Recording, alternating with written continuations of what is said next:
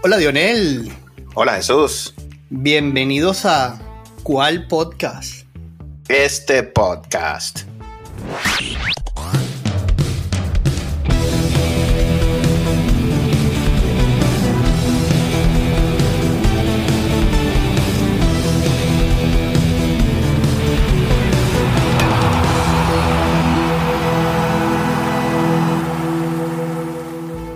Bueno, mi hermanito, esta vez nos reunimos porque hay que hablar de los premios individuales de la Major League Baseball. Sí, señor. Ya tenemos los premios, los más importantes. Eh, no se han todavía dilucidado algunos, pero ya los más importantes ya están. Es así, y uno muy importante para nosotros que lo celebramos y de verdad fue muy bonito ver lo que hizo la MLB por, por uno de los nuestros. Así es, ganador del MVP de la Liga Nacional 2023.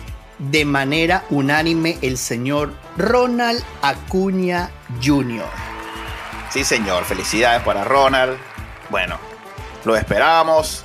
Algunos decían que podía haber sorpresa, pero es que muchos números, hermano, para Ronald este año. Y bueno, felicidades para él y para Venezuela, que se vistió de gala ayer, de fiesta por todos lados, ¿cierto? Cierto, de verdad que, que celebro muchísimo este premio a Ronald. Mira, se me levantan los pelitos de verdad. Eh, es, tan grato leer que este caballero esté uniformado con la Guaira un 16 de noviembre, hermano. Sí, señor. Yo creo que esta es la primera vez que esto sucede. Habría que buscar bastante. No, yo creo que no lo conseguiremos. Esta es la primera vez posiblemente en la historia. MVP anunciado y ya está uniformado prácticamente para jugar en una liga invernal. De manera unánime rompiendo récords que van a costar mucho tiempo en verlo de esta manera. Fueron 73 bases robadas y 41 honrones, hermano. Bueno, no sé si vaya a tardar mucho, hermano. Bueno, yo voy a poner mi nombre ahí. Yo creo que va a tardar un ratico en que lo veamos. Pero también esto, en la liga profesional en Venezuela retrasa el juego, esperando por los resultados. Todo sale a favor de Ronald. Y Ronald celebra dando un cuadrangular en Venezuela, hermano. Sí, la guinda. Lo de este caballero no es cuento, no es cuento. Bueno, dejar atrás a Mocky Beat y a Freddy es, es mucho, es mucho lo que hizo Ronald Acuña esta temporada. Es así, hermano. Bueno, unánime. Y unánime también el anuncio del el MVP de la Liga Americana para otro que hace rato que sabíamos que iba a ser el ganador. El fenómeno unicornio Shohei Otani. Unánime.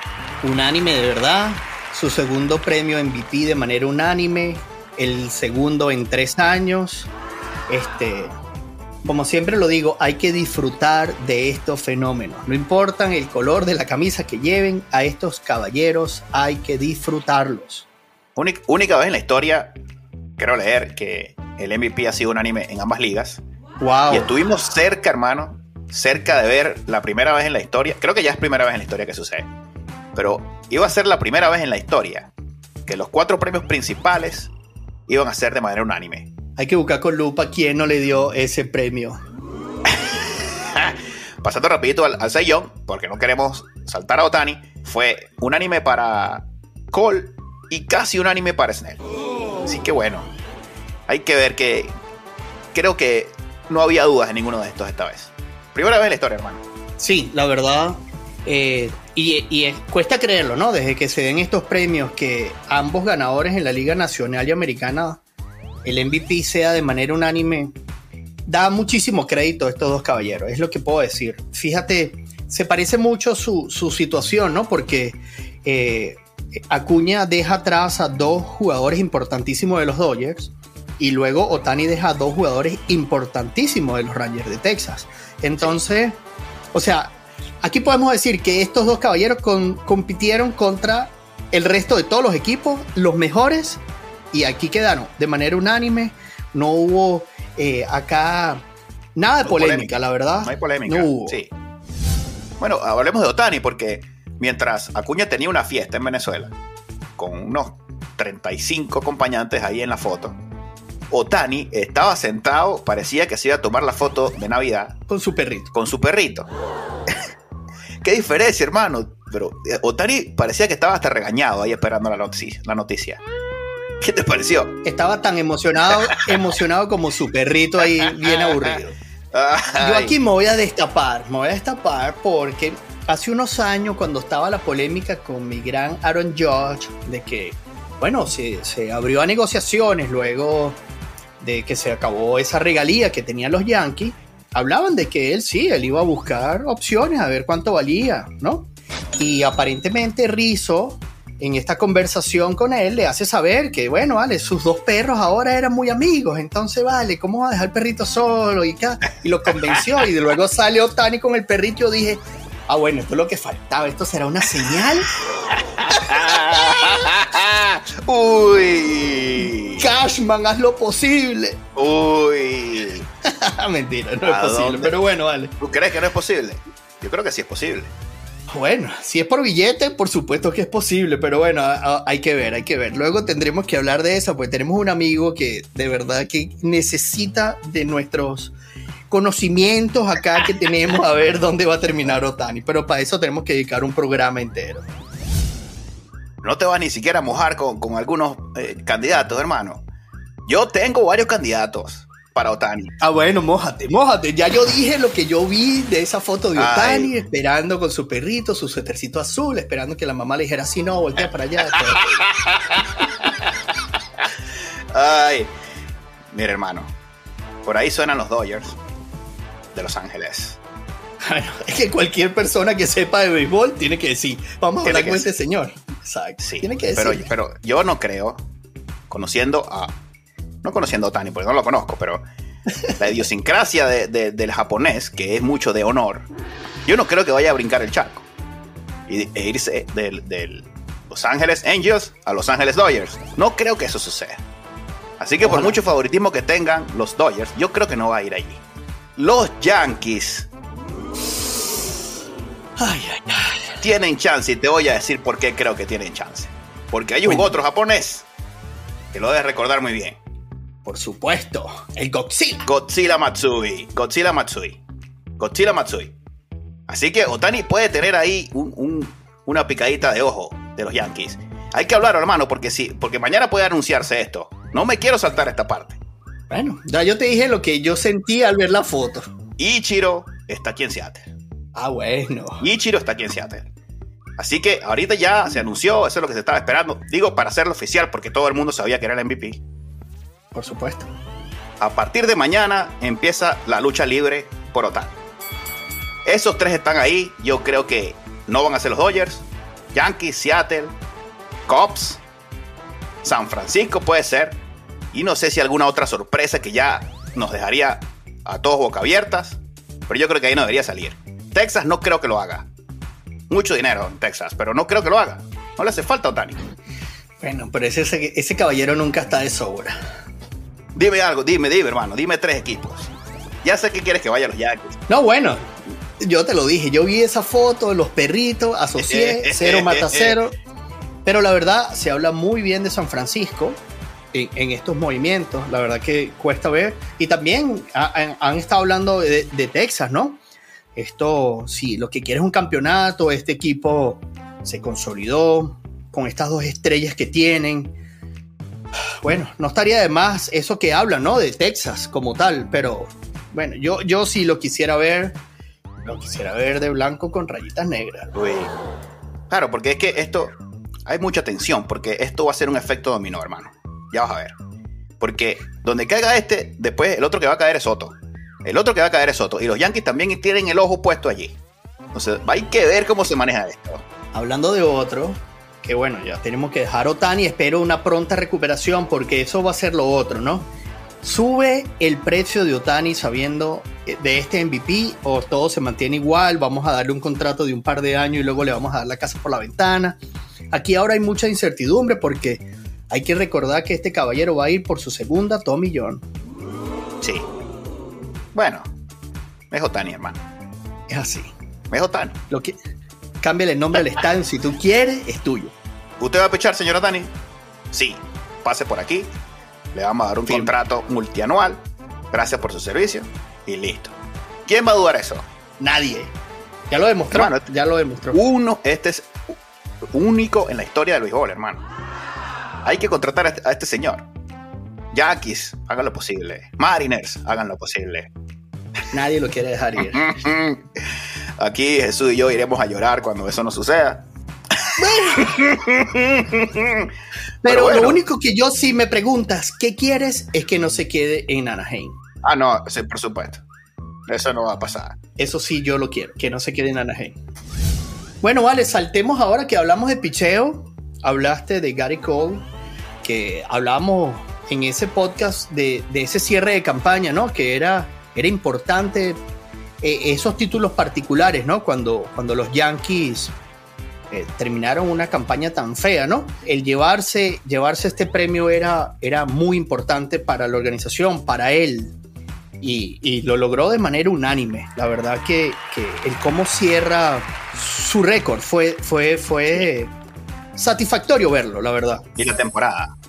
Sí, merecido para Cole. Yo también daba esto por hecho, a menos que Castillo tuviera unas dos, tres salidas impresionantes. No las tuvo, cayó muy bajo en la votación. Después yo veo uh, el segundo lugar para Sonny Gray, después Kevin Gossman, y digo, es que no, no había manera que Cole perdiera este año, hermano. Y por esto quiero hablar de Black Snail. Este caballero, que no gana de manera unánime su sayón, es agente libre, hermano. Sí. ¿Por qué crees que no ganó el sayón unánimemente? Creo que fue el, el, el no hit run de, de Logan Webb. Fue la única cosa. Bueno, la, verdad es difícil porque, este, cambiando un poquito de tema, el otro día escuchaba a Thierry Henry hablar de estos premios que son no basados solamente en estadísticas, sino son, eh, son situaciones particulares. Yo le di el voto, yo no tengo por qué explicar el por qué lo di. Sí, porque si vamos a números, ya hay... Lo hemos hablado mil veces, sí. Hay premios para esto sabermetría, números, WAR, lo que tú quieras. Ahora esto, que son por votaciones, entonces, bueno, e, es, mi punto de vista y es tan válido como el que yo pueda tener y él lo sostiene de su manera. Yo solo he dado un ánimo, porque sí, si bien es cierto, el Sayón, eh, eh, eh una y no Run es nada fácil, la temporada que se lanzó Snell fue ridículo, hermano. Habían situaciones donde tenía nueve partidos consecutivos y no había una sola persona que le haya pisado la segunda base. O sea, esto fue un dominio absoluto. Es la magia de la agencia libre. sí, sí, le pone un valor extra, ¿no? esos jugadores en agencia libre, pregúntele a Aaron Josh. Pero este señor que quiere cambiarse, quiere seguir jugando de rayas, pero no le gusta este marrón, te lo digo porque, mira, en los últimos cuatro años, los caballeros que han ganado el Sayón siendo agente libre terminan cambiando de equipo. Recordamos a Trevor Bauer con Cincinnati, terminó en los Dodgers. Cuando Robbie Ray gana con Toronto, se lo llevó Seattle. Cuando Verlander gana con Houston, se lo llevaron los Mets. Ahora Snell gana con San Diego. Este caballero va a buscar un anillo porque sí, ya los jugadores quieren premios individuales, pero llega un momento donde tener, ser parte de una serie mundial, lo cambian todo. Lo ha dicho Messi, lo ha dicho miles de jugadores. No cambio el haber ganado un mundial, no cambio el haber ganado una serie mundial por ningún título individual. Sí. Y este caballero en esa rotación y con Otani juegan al segundo por, por años. Cole, Otani y Snell. No, ya, te pasaste. Estoy especulando totalmente, pero, pero bueno, este es otro caballero que no se va a quedar en San Diego. Este es un pitcher que le gustaría a Seattle. Así es Seattle. Este pitcher así guerrero. Porque Snell, super temporadón.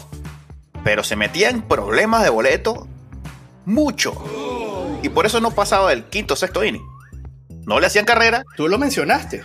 Sí, no le hacían carrera, pero ¿cuántos boletos das? Yo creo que también tiene mérito, ¿no? Porque sales del aprieto. Y ese tipo de pitcher le encanta a los marineros de Seattle. Así que este también debe estar en el ojo. Si se, cuando empiece el dominó de Otani, Otani va a tirar eso abajo. Ahí es donde vamos a empezar a ver la fiesta. Del billete. sí. Me parece, hermano, que nadie. estos ya deberían tener contrato. Snell. Es Soto. Pero yo creo que todo el mundo tiene la, todo el dinero posible para tratar de traer a, Shohei. Correcto, y después jugarán a lo demás. Y ya pues cuando, el primero que se lo lleve, bueno, ahí van a jugar para segundo lugar. Y además sabrán qué precio tienen, ¿no? Porque él va a hacer una comparación. Él es el caballero que va a poner la barra bien alta. Sí. Bueno, hermano, felicidades a estos jugadores. No es fácil ganar un sayón, no es fácil ganar un MVP. Hay que decir, quiero nombrar nuevamente a Ronald Acuña. Gracias, Ronald, por la felicidad que le das a Venezuela en general y por jugar el béisbol así, apasionadamente. Creo que le hizo muy bien, hermano, aquel episodio de la final en Venezuela. Le hizo muy bien. Sí, señor. Creció, vale, creció, hay que decirlo, creció. Aquí lo demostró, vamos. Y se uniforma porque quiere la revancha como lo hacen los hombres así, ¿no? Revancha en el campo. Yo voy a hablar con el bar. sí. Y ayer comenzó. Bien. Bien. Bueno, quiero pasar, hermano, al novato del año. Esto también unánime, hermano. ¿Qué te parece? Es récord esto. Es así. En la americana, el tuyo. Gunnar Henderson, del Baltimore, hermano. Lo tuviste en el Fantasy. ¿Qué daño hizo? No, de verdad que no hay nada más complicado en cualquier deporte que ser el prospecto número uno. Este caballero era el prospecto número uno de todas las grandes ligas. Y la verdad aquí no se equivocaron los expertos que dijeron que este caballero era el prospecto número uno porque se lució, se lució como, como pelotero, como jugador, hablabas de él, este caballero que trataba de romper este, esta presión de los pitchers, de, ir y abrazar, de, no de no dejarlos solos en las esquinas de, eh, entre, entre innings, ¿sabes? Es tratar de romper el hielo de esa manera tan cálida, se veía tan pelotero, que, son cosas que, que, tienen que copiarse. Ah, de verdad que resultó, este año lo decía, ¿no? Ah, en ambos casos parecían de todos menos jugadores de primer año. Sí, y la defensiva de, Henderson, de verdad, muy buena. Lo sufrí aquí en Seattle, nos tiró unas jugadas bellísimas, merecido para, para él. Y Baltimore, que tuvo una de las nóminas más bajas del 2023, creo que es la número 2 de abajo para arriba. Y bueno, casi se meten hasta el final de la comida. Mucho futuro para Baltimore. Vamos a ver si logran mantener estas estrellas, desarrollarlas. Porque van a tener el jugar para rato.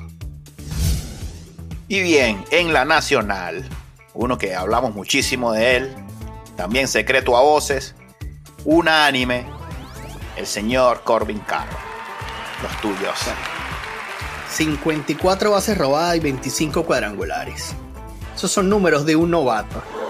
Por eso digo que ese récord de Acuña no lo veo tan lejos.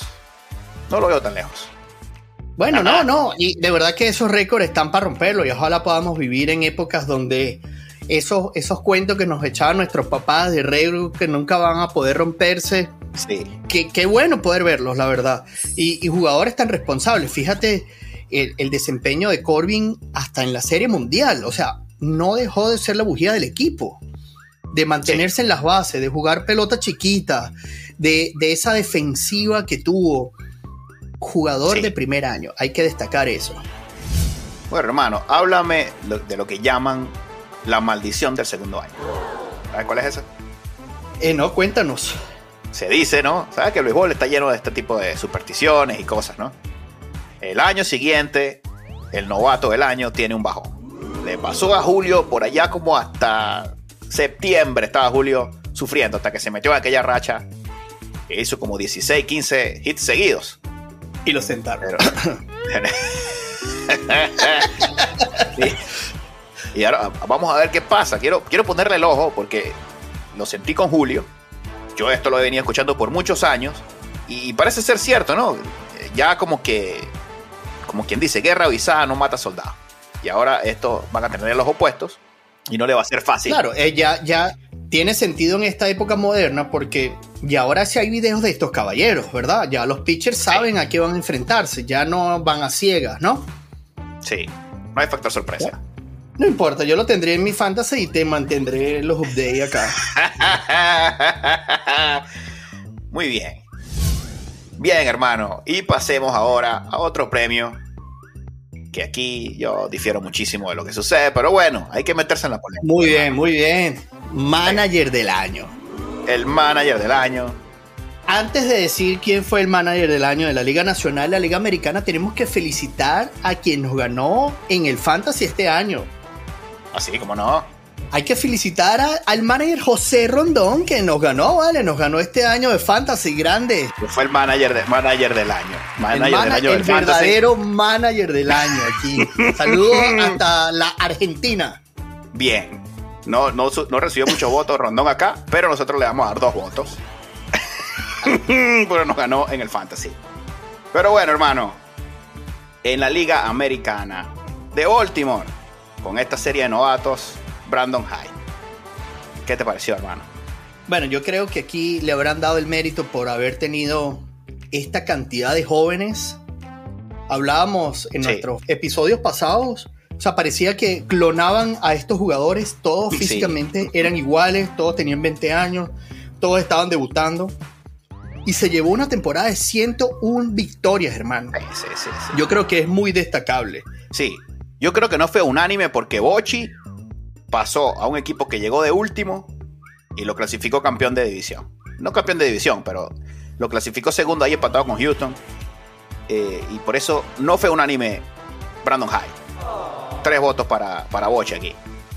Bien, bien, la verdad que, es así, ¿no? Ambos venían de, de récord negativos y a mí me gustó mucho, a mí me gustó mucho el que reconozcan a el trabajo tan arduo. Hemos hablado de que es muy difícil ser coach cuando hay muchos egos, cuando tienes que manejar estos, estos, estas nóminas infinitamente gigantes en, en, estrellas, en dinero, pero también es muy difícil el que tú continúes desarrollando jóvenes, ¿no? Porque ya a estas alturas tú no estás acá para, para desarrollar talento, para corregir posturas. Eh, no, no, aquí tú tienes que salir a ganar todos los días, ¿no? Y, en la división donde juegan los Orioles de Baltimore, hermano, llevarse 101 victorias con ese equipo es súper meritorio. Claro que sí. Claro que sí. No, muy merecido este equipo de Baltimore. Increíble. Vamos a ver qué se trae en la 2024. Hay que ver este equipo. Que parece que es peligroso. Así que, de nuevo, un llamado a Boston y a los Yankees. Tienen que reforzarse. Porque este equipo no va a estar nada fácil. No va a estar. Y bueno, en la nacional, el manager del año, tuvo más parejo y se lo llevó Skip Schumacher, hermano, de Miami Marlins. Y supongo que no estás muy contento porque dijiste que había un poco de polémica acá. Te gusta meterte en estas aguas. Cuéntame por qué no estás tan feliz con este, esta asignación. No, no, bueno, digo polémica porque no fue unánime. Estamos viendo que todo lo que hemos leído es prácticamente unánime. Pero aquí, Schumacher Shoemaker, 72 votos, o 72 puntos para el primer lugar, y Craig Council 51 puntos en el segundo lugar. O sea, tuvo parejo. Digo polémica porque los votantes tuvieron aquí que, que pensar un poquito más. No estaba tan sencillo. ¿Qué te parece? Bueno, lo que pasa es que cuando hablamos de la Liga Nacional, tú tienes que nombrar a Bravo, tienes que nombrar a los Mets, tienes que nombrar a Filadelfia, que son los que van a estar allí siempre, ¿verdad? en el primer lugar. Entonces tú dices, bueno, y, es un, manager debutante. Sí. Dave Roberts llegó quinto, hermano. ¿Qué te parece? Tu amigo. Bueno, ellos ven, ellos ven, ellos ven otra cosa que nosotros nos vemos. Pues yo, yo imagino es que Filadelfia tiene que ganar de comienzo a fin, porque no lo perdonan otra cosa. Mira, hermano, yo pensé, cuando anunciaron este contrato de Craig Council, ah, que salía de Milwaukee, ¿con cuánto fue? 14 millones. ¿Recuerdas ahora? Sí, un montón de dinero. Fue más dinero de todo lo que ganó como pelotero profesional. Sí. Y yo dije, ah, esto es un anuncio indirecto de que ya se sabe que ganó el manager del año. Que le dieron esta, esta bolsa de dinero. Muchas razones para cambiarse de Milwaukee. Y resulta que se la llevó el de Miami, que me parece que tiene mucho mérito, porque has nombrado aquí, nos nombraste durante la temporada, de que Miami parecía que no tenía mucho talento, ¿no? Con todo el respeto, por supuesto, a estos grandes jugadores. Comparado con, los equipos de la división y de, la liga entera, parecía que no tenían la posibilidad de clasificar. Era Arraes y otros. Entonces, bueno, aquí muy merecido también para Skip Shoemaker. La verdad que sí. La verdad que es un premio a la organización. Y, y bueno, que lo celebren, la verdad, porque tuvo muchísimo mérito. El, jugar en esas aguas, de verdad que Qué grande por él. Así es, hermano.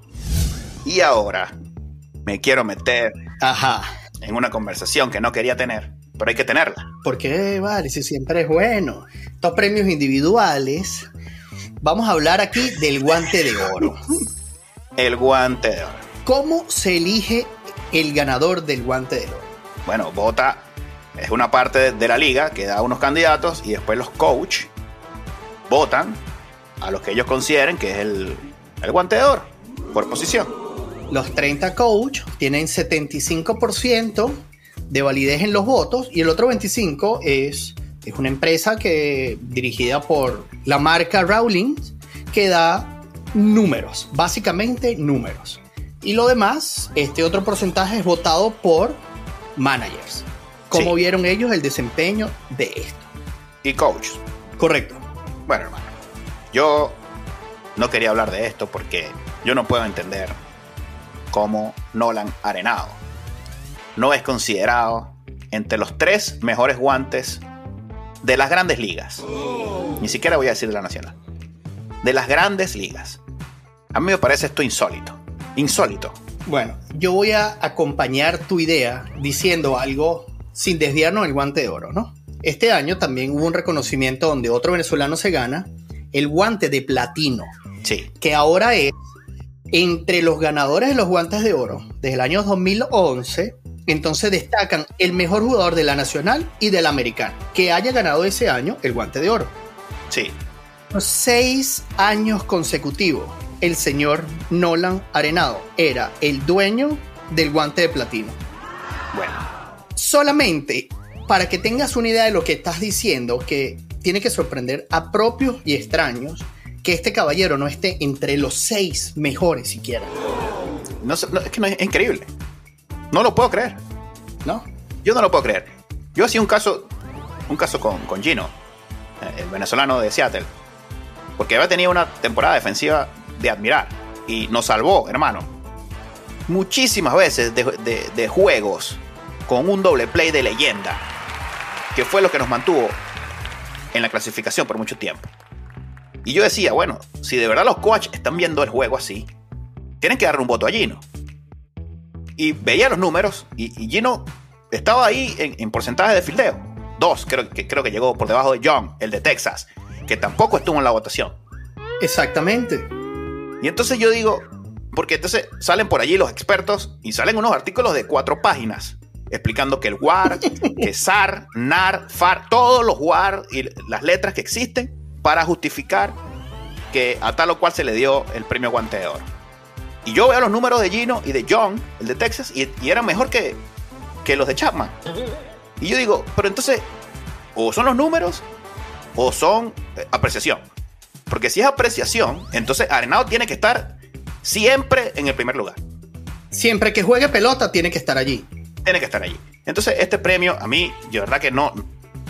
Hemos tenido aquí polémica con algunos premios. El año pasado tuvimos mu- mucha polémica con el manager del año, pero yo creo que este guante de oro de, de- de este año estuvo ido. Y quiero hacerte una pregunta, hermano. Tú, fanático de Yankees, porque el guante de oro de shortstop de la americana fue a Anthony Volpe. Y no sé, no, no, me- no, no, no me, instintivamente no me parece, no recuerdo haber visto a Volpe siendo uh, esas jugadas, tú sabes, ¿no? Que salen en las redes sociales, que tú dices, bueno, no, este es un fenómeno. Eso, tú no tienes que ver Cuéntame. mucho béisbol. Tú ves, tú ves Sport Center y ves semana a semana las jugadoras, lo- lo las jugadas de la semana. Y nunca, nunca aparecía. Yo creo que fue un premio a la constancia de, de, de él y lo que hace la prensa neoyorquina, ¿no? Yo no quiero eh, desprestigiar su Para nada. primer año también. Es importante, es un jugador de primer año. Este, pero yo, yo leía los números individuales en resumen y de- hablaban de que ese caballero había salvado 15 carreras, ¿no? Y es muy Sí. difícil, yo incluso siendo fanático de los Yankees, es imposible que tú disfrutes del juego, los veas todos y además anotes cuántas carreras en un doble play, en una jugada en el hueco, en, en, esa, Mm. en esos AO intentando robar, que son importantes, ¿no? Porque esos salvan carreras, salvan carreras porque ya no le quitas esa concentración al, al pitcher que la necesita, ¿cierto? Pero, pero de ahí a, un guante de oro creo que es un mérito demasiado grande para él, la verdad. Es lo mismo que opino de Tatis, pero bueno, de polémica podemos hablar aquí toda la noche. Mira, hermano, sin querer, muy bien que lo has dicho, esto es sin quitarle mérito a estos extraordinarios jugadores que son un espectáculo de ver, todos. Mucho mérito y felicidades a todos los que lo ganan. Simplemente estamos aquí debatiendo un poco cómo se elige. Porque salen, por eso es que digo, que salen por ahí a, poner estos números. Y dicen que no, que salvó no sé cuántas carreras. Ajá, pero a lo mejor el juego iba 15 a 1. Y salvó la 16 No importa esa carrera. Ahora, Gino salvó cuando el juego iba 1 a 0 en el octavo. Correcto, eso lo puedes decir tú como fanático, que es la diferencia de estos caballeros que solo ven números en perspectiva. Nosotros estuvimos en el juego. Claro, es muy frío ver esos números allí. Y esos coach, el coach está viendo, el, el coach que votó está viendo el juego de él. ¿Cierto? Él no puede ver los otros 15 juegos que están pasando en la liga. Y no puede leer si estaba caliente la bola en ese momento, si era una jugada de presión, clutch. Ellos no están viendo eso. Entonces me cuesta mucho este premio yo critico mucho también a veces a la votación de los periodistas, porque siempre sale alguno por allá. Que sabe muchísimo más. Sí, pero digo, a lo mejor el periodista tiene más tiempo de ver estas cosas que el coach, que tiene que trabajar en, el juego como tal. Y pasar la página. Por supuesto que el coach sabe muchísimo. Exactamente. Sí. Entonces, no sé, eh, eh, eh, quedo con muy mal sabor de boca con este guante de oro, porque vamos a hablar un poquito de quien nombras ahora, de Fernando Tatis Jr., que acaba de mudarse al right field y entonces ahora resulta, según esto, que es el mejor refil que hemos visto en la historia del béisbol. Guante de platino para Tatis. Además, ¿no? Que, luego es votado entre toda la selección de jugadores, ¿verdad? De, de, toda la Liga Nacional, es considerado el mejor jugador defensivo. Es el jugador que ganó un guante de oro con menos turnos en la posición, con menos apariciones en la, en la posición, deberíamos llamarlo, ¿no? Entonces yo digo, en este caso, si estamos hablando de, importancia, de, seguridad, de... Mira, yo puedo darte un nombre, yo te puedo decir Gabriel Moreno, un jugador que tú seguiste, fue el prospecto número uno de la organización de Toronto, que los Diamondbacks dieron mucho por recibir ese caballero. Sí. 23 años y lo hizo todo perfectamente. Se mandó una serie mundial que sabemos que no aplica nada de esto del guante de oro, ¿no? Pero hablamos de la presencia, de qué, de cuál importante es que ese jugador ganara ese guante de oro, que significara al equipo. Entonces, aquí yo digo, y, entonces no, no solo crea polémica que es el mejor jugador en el left field que tú puedas conseguir en toda la liga, aparte le dice que es el mejor de todos. Yo digo. Mejor de todos los guantes. Ojo que este premio sí es elegido a nivel popular. Aquí no hay coach, no hay periodistas. Y, y, Tati Junior es una máquina de popularidad por, las cosas que hace en el campo. Y es muy, muy, muy bonito verlo jugar. Y, me gustó mucho el cómo, el cómo se quitó la presión de, cómo fue, de cómo fue tildado, el cómo venir de esta suspensión. De verdad que a mí me gusta mucho, ¿no? Que haya demostrado que está enfocado, que todas esas pitas que recibió en cada estadio que iba, me hizo recordar eh, a Altuve. Yo estoy seguro que tuve una conversación con Altuve por teléfono. Decir, Altuve, ¿cómo llevas tú esta presión cada vez que te montas en el... Porque eres el primer jugador que recibe el, los pitos, porque eres el primer bate. Y Altuve mete un ron, corre sus bases y ya se va tranquilito. Este señor pasa todo el tiempo en el outfield y es, pueden ser tres innings enteros que la gente se esté metiendo con él y se ponía a bailar las canciones que le cantaban, y luego venía a tomar su turno al bate y daba la tabla. Entonces yo digo, a mí me gusta esto, sería un reconocimiento para limpiar la cara, lo hiciste mal, trataste de recuperarte pronto, pero eso no quiere decir que tú seas el mejor jugador defensivo en el, en el field. La verdad, discúlpeme, pero yo no lo creo así. A mí me parece que no, no es. Aunque después leí, porque me, causó curiosidad y leí algunos artículos y hablaba muy bien de Tatis y de muchas jugadas importantes, clutch, decían en estos artículos, que Tatis salvó. Entonces, le voy a dar un poquito el beneficio de la duda por lo que hablas de, limpiarse esa reputación, limpiarse la cara y, salir airoso, que lo hizo muy bien. Y, vamos a ver, aunque yo creo que este guante de oro, para mí, para mí este año bajó un peldaño. Yo creo que la confianza, he perdido la confianza en este, en este premio, por lo menos este año, hermano. Bueno, pero yo quiero aquí, tampoco quiero quitarle todo el mérito, porque uno de los nuestros, Andrés Jiménez, Se ganó el guante como el mejor segunda base y se ganó además el guante de platino. Aquí sí, Sí. todo el mérito para este caballero. Defensivamente, guantes de seda es la mejor manera de escribir. Puedes decir aquí, sí. Esto sí lo puede decir de Jiménez. Es un guante eh, extraordinario. Entonces, bien, bien cuando se destacan los premios. Nosotros no tenemos ni voz ni voto acá. Somos estos periodistas de la tribuna, pero nosotros así lo vemos y por eso queremos decir, ¿sabes? O- otra cosa que, que tal vez sea un chiste, ¿no? Pero que den un guante de oro a un utility, a una persona que tal vez habrá tomado 10 turnos defensivos, sustituyó a alguien en el octavo inning cuando un juego estaba abierto, entonces ahí hizo un doble play y tiene números para esto. Yo digo, no, no, aquí tiene que haber cosas como la que hemos venido hablando del NBA. Tú quieres participar en premios, tú tienes que jugar 75% de los turnos en esta posición, eh, etcétera. Que, que el reconocimiento valga, haga ruido, eh, sea importante. Porque aquí volvemos a las discusiones de lo que nosotros lloraremos por Vizquel si entra o no entra al Salón de la Fama. Este caballero periodista que todos conocemos siempre dice, este premio no significa nada para mí. Y, y aquí Sí. podemos darle un voto de confianza a este caballero Después hay que darle un voto de confianza, sí. porque es la verdad. Bien, hermano. Vamos a hacer un capítulo especial del Heart and Hustle, siguiente premio de la MLB. Teníamos que grabar, por eso no vamos a poder hablar de él. En, en un ratico es que van a dar el premio. Y, y- y muchos otros, la verdad. Lo que pasa es que estos son los más significativos y- y no teníamos tiempo para guardarnos esto, teníamos que hablar. Así es, hermano. Felicidades a todos los que se ganaron, tienen todos los méritos del mundo. Nosotros solo reconocemos que algunos nombres pudieron haber sido diferentes. Así es, hermano. Y bien, hora de despedirnos por el episodio de hoy, hermanazo.